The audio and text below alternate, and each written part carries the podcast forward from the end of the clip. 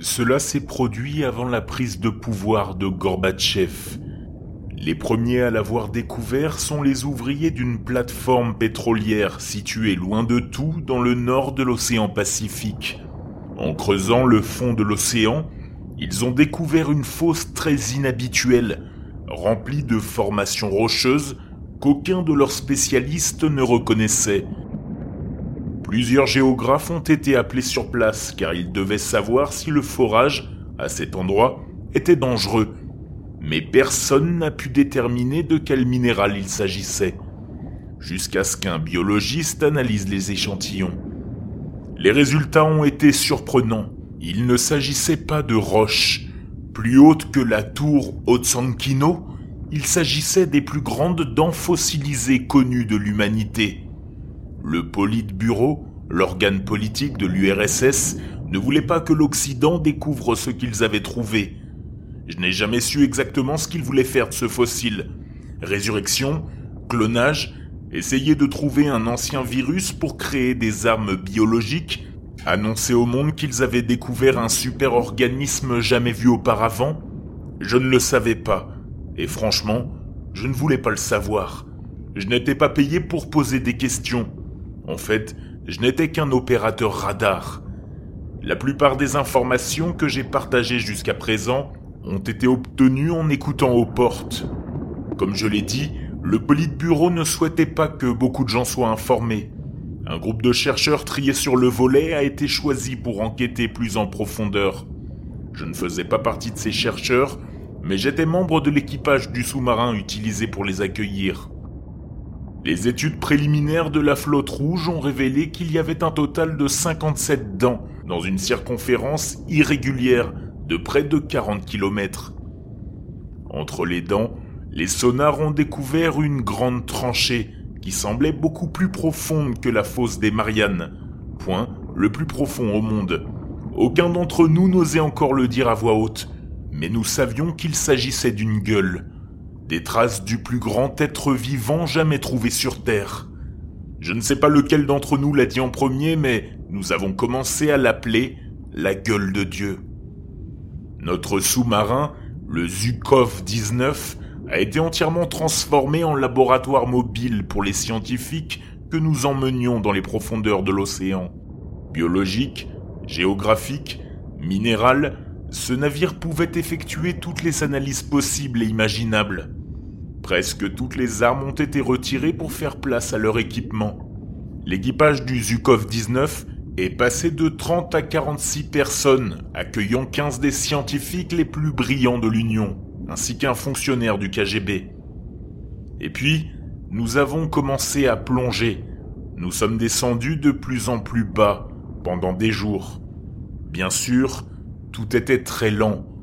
Tous les 100 mètres environ, les chercheurs enfilaient leurs combinaisons de plongée fantaisistes et allaient prélever des échantillons. C'est du moins ce qui s'est passé au début. Rapidement, ils ont commencé à s'ennuyer et même à devenir claustrophobes.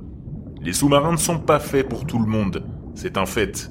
Et puis, découvrir les dents et le gigantesque œsophage du monstre vieux de plusieurs centaines de millions d'années, c'était amusant au début, mais les tests sont vite devenus répétitifs. Au bout de deux semaines, le phénomène a commencé, d'abord chez les scientifiques, puis bientôt chez nous tous.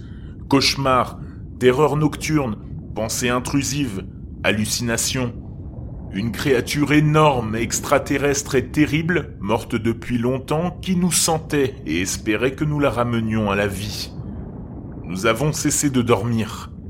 Nous avons ressenti de la colère, de la dépression et de l'anxiété. Certains d'entre nous savaient que la gueule était responsable d'une manière ou d'une autre. L'officier du KGB était celle qui résistait le mieux.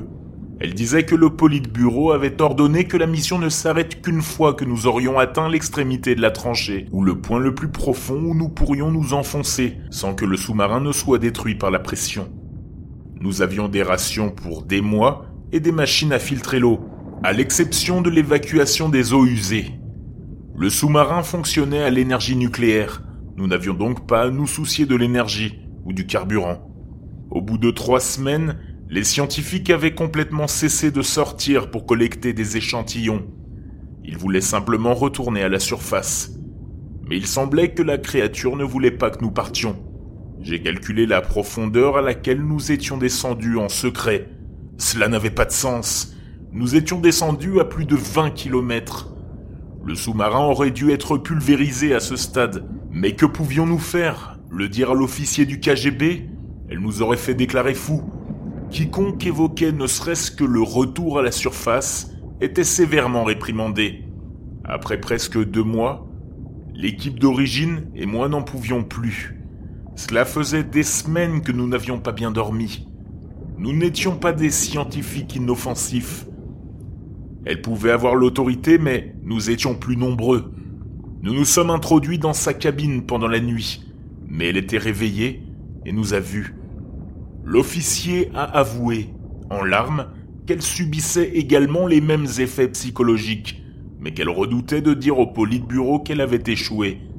Je lui ai dit que nous pouvions l'aider à falsifier les rapports, à dire aux supérieurs que nous avions trouvé le fond. À notre grande surprise, nous avons atteint les dents que nous n'avions pas vues depuis des mois après seulement une journée de montée. Et là, nous n'avons pas pu les dépasser. Un matériau solide nous barrait la route. La gueule nous avait enfermés. Heureusement, le Zukov 19 s'était débarrassé de la plupart de ses armes, mais pas de toutes nous avons utilisé une torpille pour nous frayer un chemin hors de la gueule. L'analyse des matériaux du sous-marin a révélé qu'ils avaient été compromis par un acide incroyablement puissant, comme s'il avait été immergé pendant des semaines. Quatre jours de plus, et les parois du Zukov 19 auraient laissé entrer l'acide et la pression. Je sais qu'après tous ces événements, l'officier du KGB s'est entretenu avec le Politburo et que l'endroit a été utilisé pour des essais nucléaires peu de temps après.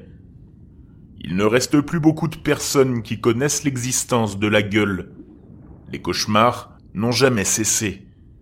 Et personne n'était assez fort pour résister aux terreurs nocturnes d'être avalé par la gueule de Dieu.